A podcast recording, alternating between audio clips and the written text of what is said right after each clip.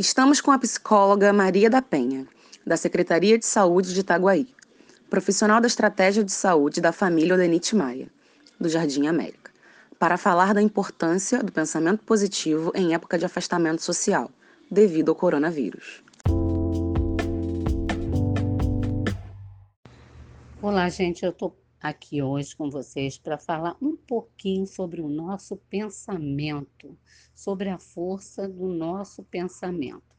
E nesse momento, ela é muito importante. Ela é importante em todos os momentos, mas nesse momento de pandemia, essa força do nosso pensamento, ela se torna um instrumento muito potente para que a gente tente combater esse mal que está aí é, atingindo o mundo inteiro o pensamento é a coisa mais forte que nós possuímos em nós.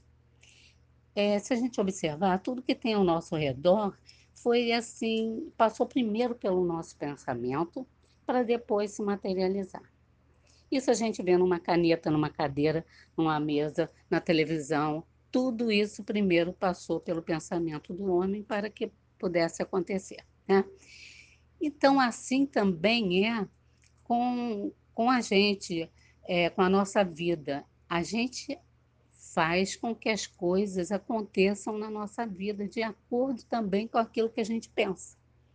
Né? Então, é, é muito importante que a gente tenha bons pensamentos ao invés de maus pensamentos. É difícil? É difícil sim, porque no momento desse em que a gente vê tanta coisa acontecendo e a gente o nosso pensamento nunca é bom.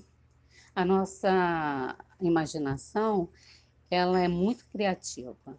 Então, ela consegue nos enquadrar naquele momento, em piores situações, porque está acontecendo com todo mundo, está acontecendo com outro, então também vai acontecer com a gente. Não é assim, não é por aí.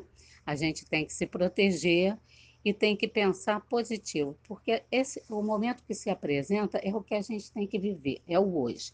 Então, hoje, o que se apresenta para a gente é uma situação dessa, difícil, mas que a gente tem que saber lidar com ela, é, tornando a coisa mais suave.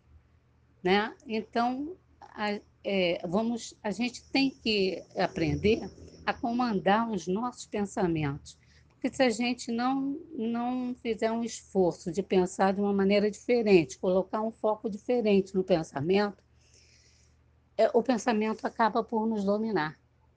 E isso é muito ruim, porque um pensamento ruim, ele gera medo, um medo incontrolável, pode levar a pânico, e uma ansiedade sem fim, o que é prejudicial à nossa saúde. E, e é sobre esse medo e sobre essa ansiedade que eu vou falar no próximo áudio. Fiquem com Deus e bons pensamentos, pensamentos positivos.